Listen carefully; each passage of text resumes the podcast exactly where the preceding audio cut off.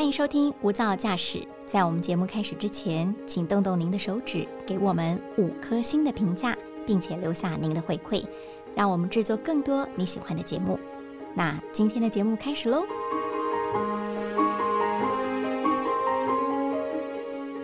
不论你是不是新手爸妈，照顾小 baby 都让人晕头转向，有时候会累到厌世。照顾已经很难了，你有没有勇气把一个三个月大的孩子带出国去旅行呢？我来想象一下，一上飞机他可能就会大哭，因为机舱舱压的改变，然后他会随时要换尿布，然后坐在你周围的。呃，旅客会一直看着你，然后你的行李箱要有很多的奶瓶、奶嘴、奶粉，这样的旅行你敢吗？大家好。欢迎收听由大爱新闻所制播的 Podcast《无噪驾驶》，我是陈竹琪。一百种生活创意单元，今天要带您认识，我觉得全台湾最勇敢的一对夫妻，因为他们带着三个月大的嫩婴出国旅行，而且。不止一次哦！欢迎今天我们的特别来宾是旅游作家杨迷思跟他的妻子依兰，欢迎两位。Hello，大家好。Hello，大家好。呃，迷思本身就是一个喜欢旅行的人。那您遇到依兰的时候是正好在尼泊尔旅行，可是当时听说是你的人生最风雨飘摇的时刻，是吧？对，因为当时就是没工作嘛，然后每天只有支出没有收入，所以当时就是，而且因为当时我的打扮就是非常的像流浪汉，我那个打扮是连当地的人都以为我是当地人，逛他们的景点他们可以不用收我门票，因为他们以为我是当地人。当时愿意跟我讲话的一般都是男生，女生可能就会比较，还加但，应该说，就是走路在路上遇到旅伴是很正常的。然后一起走也很合理，但是一起走的过程中，当我有遇到一些比如生病的时候啊，依然他就是一直在我身边。然后他他的英文不好，当然我记得有一次我在印度，因为我们在尼泊尔认识，后来在印度一起旅行。我记得有一次我生一场蛮蛮严重的病，然后他英文不好，他还特地为了我跑去药局，用他用他想办用他能讲的英文去买一个我能用的药这样子。所以当下其实我蛮感动的。然后我也跟他讲的是。我真的身无分文，因为我一天一餐，然后能省我就省。跟他说我非常的就是穷游，我们叫穷游，就是人用走了我就用走了。我说你这样还愿意吗？然后就反他就是他也是就是一直这样子在我身边嘛。所以其实我当下是很感动，而且因为我本身是个不婚族，所以我当时就不婚族倒不是说不喜欢结婚，而是没遇到对的人。所以当时我遇到他的时候。大概相处了一个月吧，我就我就心里其实已经认定，就觉得说，应该就是他了，因为一般的人可能也没办法跟我这样过这样的生活。一兰，你呢？你遇到一个衣衫褴褛的壮似流浪汉的台湾男子，你那时候对他的第一印象是什么？呃，我对他的第一印象就是我当时看到他的第一眼，我就觉得这个人应该是个日本人，然后他应该是一个。呃，很有文化的人，为什么呢？我第一眼见到他的时候，他正拿着一本书，坐在沙发上在看书。虽然说他表面上就是嗯很邋遢、不修边幅的那种，可是在我看来，我觉得他。就是有是一个有有知识有文化的人，这真的告诉我们，流浪汉跟艺术家就在那么一线之隔。然后呢，你你你是怎么开始对这个人有好感？除了第一印象觉得他是个有知识的人，诶，其实第一印象觉得他还挺有挺有文化的，就是挺有挺有艺术风范的。但是我是没有想过要去跟他交流，因为。有可能语言不通啊之类的，是因为我们当时在尼泊尔的时候，我们是有三个旅伴，然后我我的朋友，因为他手机没有电了，说想要去充电，但是他又找不到插座，所以他就去问他说：“你听得懂中文吗？”所以就就是因为这一句话，我们才坐在一起。我们是因为这样子结缘，然后。在一起聊天，然后我就发现说，哎，其实我们俩有很多共同的兴趣爱好。等等，你知道他是一个失业、身无分文，当时没有没有，就是没有了解的那么进一步啦，只是初步的说，这个人是在环游世界，他在重游，然后他比较喜欢的一些东西，正好我也有兴趣，嗯，对他的了解仅仅是这样子而已。我们是不是尼泊尔认识认识嘛？然后隔天他就去西藏西藏，是到了大概半个月之后，我们在印度的，然后才说，不然我们一起走一看走一段路。其实刚开始在走的时候，我还是有点小排斥的，嗯，因为我会觉得他应该没办法陪着我走这么累的路，我甚至一度想把他丢包。因为你知道自己条件是很不好的，很辛苦的，尤其是因为如果十公里以上的路，就算十公里左右了，我都要用走了，因为我不想花钱。但是如果今天他说能不能搭车，我又不好意思说不要。当下我就在想，所以我当时还故意走很远，嗯，看他能不能自己放弃。你你你有给他出挑战题就对了，有我跟他说，就是你要跟着我一起走，比如说我我一天吃一餐嘛，嗯。但是我说没关系，你可以多吃一点，嗯，就是那本来就是我的生活方式，对。然后我也不想要因为别人去改变我自己的生活方式，嗯。所以我当时就说我有点想丢包他，但丢包是讲比较不好听啊，其实是因为我怕他太累，你那时候正在所谓的环游世界啊，你你已经出去多久了？我遇到他的时候应该是四五个月的时候，你已经离开台湾四五个月了，你就这样邋邋遢遢的流浪汉似的行脚似的在环游世界是吧？对，因为我从一出国，我从应该说我从一离职的当下，我就盘点了我所有的费用。呃，我一个月要给我爸爸妈妈两万块。嗯。那我跟我爸爸妈妈的的一个算是谈好的一个条件啊，就是说我妈妈的意思就是说，只要你能每个月给得起这笔钱，证明你有能力给，我不会干涉你做的任何事情。嗯，那我跟他说好，我一次给你一年份。我当时就一次给我妈一年份的，当然我还问他能不能打折，我一次一次。那当然我一次给了我妈一年的费费费用之后，我也所剩无几啊。那我就带着我仅有的这些钱，我印象很深刻，我当时户头只有二十六万，然后我想走一年，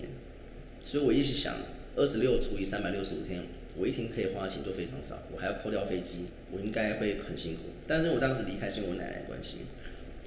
因为我奶奶她是，就我奶奶很喜欢。讲到这个我都会很难过，就是，嗯，我们不要讲前面，就讲后面，就是说这个，我有带过我奶奶要带她去环游世界嘛，嗯，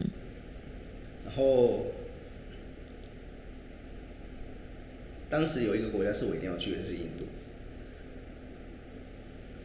因为我奶奶是那个，讲这太难过了。不要紧，你慢慢整理自己的情绪。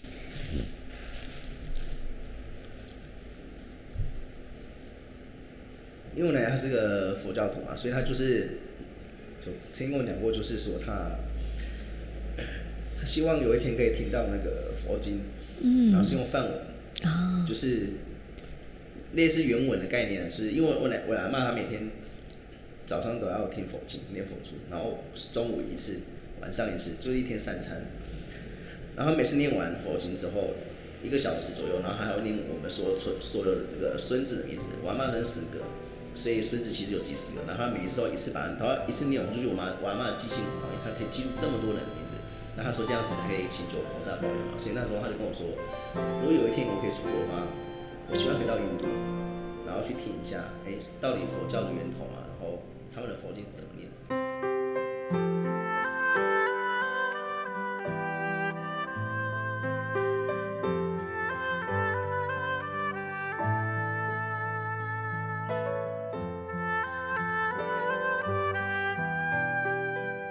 依然是温州人，对不对？是在呃嫁给弥斯之前，你是一个建筑业的工程师，所以你也是一个呃理性头脑的人哈。但是突然之间，呃，变成了呃找到一个可以同行的旅伴，甚至最后决定要一起牵手走一辈子。好，那呃，我听说你们呃。的婚纱是非常特别的状况底下拍的，你就在呃行李箱里带了四套婚纱，一个锅子，然后开始去婚旅了，是吗？其实这个事情还是要先往回说，就是我们认识了半年，但是我们真正在一起旅行，就是在一起走的日子只有两个月。嗯那剩下的四个月呢，我从印度，因为我们要我我是没有离职的，所以我要嗯回去工作。是所以我是从印度飞回去，但是尼斯他是要继续往伊朗、往东欧那边走。我其实旅行结束了，可能感情也就跟着结束了。我没有想过这段感情会一直在延续，没想到会有然后。这也是考验我们俩四个月不在一起，对感情来说是很岌岌可危的。对，后来有一天，他就突然给了我一个惊喜，就是从东欧飞到温州找我，就是求婚。哇，他花了大钱呢。是是是，就从那个时候开始，我们就策就就在策划说，要不婚纱怎么拍？我们不嗯想说跟传统的那种拍摄方法，提议说，哎，要不我们就婚旅吧，带着婚纱，带着西装，然后去各国去拍我们属于我们自己的婚纱。那婚旅是你提出这个想法，然后你们真的就把行李箱塞满了四套真正的婚纱礼服，然后到各地不同的国家拍婚纱照。我看你们的婚纱照里头都还有一些路人甲乙丙丁。是的，对，首先我们是带背包，我们不是带箱子，所以我们其实全部都是背在身上。对然后上那时候我们两个甚至因为四套婚纱，其实开始五套，嗯，东西多到我们要用手提着，他提着他的婚纱，我拿着我的西装，然后去去不同的地方搭飞机啊，然后换地方啊，搭车。是到了后来，好像是第二还第三个国家，真的觉得好累，才把一套给寄回去。我们那时候的想法就是到每一个国家嘛，然后挑一个我们觉得很漂亮的城市，然后可能这个城市我们我们觉得不错，我们就在那边住比较久，然后一天早上我们就会换上我们的婚纱婚纱服，然后到路上去找路人帮我们拍。那这个用意是一个原因是，也算也应该说，也是希望可以透过这个方式，可以跟当地人有一个交流，然后也是觉得说，总不可能在每个国家特地去找一个摄影师一直陪着我们这样子走，所以其实最简单的方式就是找路人，然后也可以让我们可以，就是刚好也是借这个机会跟路人聊天。当然，因为是路人拍的，所以那个品质就会差很多。就是我常常是头被切掉一半，或是他对焦就对错 所以其实照片都有，应该说良率很差，就是可能一百张真的可以用的，大概就一两张。但是我们也没有说就是那九十八张都是不好的，反而它是一种花絮吧。我想每一张照片，不管它是不是呃完美的作品，可是都留下了你在内地的足迹，跟你在那里认识的人。嗯，我们今天是来台中乌日出外景，我们在一个呃有五十年历史的老房子里来访问呃迷斯跟依兰，然后迷斯现在的怀里抱的是他的呃女儿，七个月大。那我们今天要聊的是你的儿子，在三个月的时候你就带他出国旅行了，当时是去日本，我们第一站对是日本，因为我我们那时候其实有挑过，就是比如说吃的奶粉、包的尿布，奶粉我们就是挑明治奶粉，因为是日本的嘛。第一站挑日本，就是因为觉得说我们没有经验，第一次要带这么小孩子出去，那我们挑最安全的就是日本。对，OK，呃，哪来的勇气？因为在一开头我们都提到说，带一个嫩婴出国会有这么多这么多的麻烦事。首先，我想知道的是，因为我每次坐飞机遇到婴儿在哭，我都会觉得非常的吵，非常的焦虑。你们的孩子会这样吗？诶，其实不会耶，我们其实算是有策略性的搭飞机啦，就是说，其实我们做很多事情，在很多人看来都好像很冲动，好像没有什么思考。事实上，我们每一个计划都是有先想过。比如说像这个搭飞机这个事情，我们也知道小孩子上去会很吵，所以其实我们要想到的是怎么样让他上去不吵，就让他睡着。所以我们在搭飞机之前，我们会尽可能的不让他睡。哦，耗尽他的精力。喝牛奶，就是一上飞机，一一一起飞之后稳稳了之后，马上喂给他喝，他喝一喝，飞机在晃嘛，就睡着。好像摇篮一样，是不是？摇篮，所以说其实是有策略性的去做这件事情，所以我们几乎在搭飞机的过程中几乎没有哭过。好，克服了呃这个奶粉的问题，克服了飞行的问题，还有克服了移动，就是你背着它。还有什么问题是你出门才发现？天哪，原来带婴儿很辛苦。其实最大问题还不是这些，就是刚刚说的这些问题，最大问题是来自于亲友们的踏法。啊，这个可想而知哎，对，一定有人跟你拔河，对不对？非常多，就是很多人都会跟我讲说，我不应该干这种事。嗯，包括连我爸爸都说我这是垄大垄大。他们会觉得说这样子是我们对小孩子的不负责。哦不过其实，OK，最后也支持我们的也是我我们父母啦，因为他发现当每个人都在讲我们的时候，他们也会觉得你怎么知道他们做不到？最后我爸妈也说没关系，你们就去试试看。而且他们听到我们第一个国家是日本嘛，他们也会觉得好像还 OK。一开始就是爸爸妈妈已经从不能接受到能接受的时候，开始就是比如亲友啊、隔壁邻居啊、朋友啊，嗯，还有一些不相干的人，因为在网络上会就会讲嘛，就说你不应该这么做。所以那时候其实一直在想，我们这么做是对的吗？要这么做吗？但当我们买了机票飞出去的当下，尤其那时候一落地日本，我就觉得我的决定是对的，因为根本没有我想象中这么难。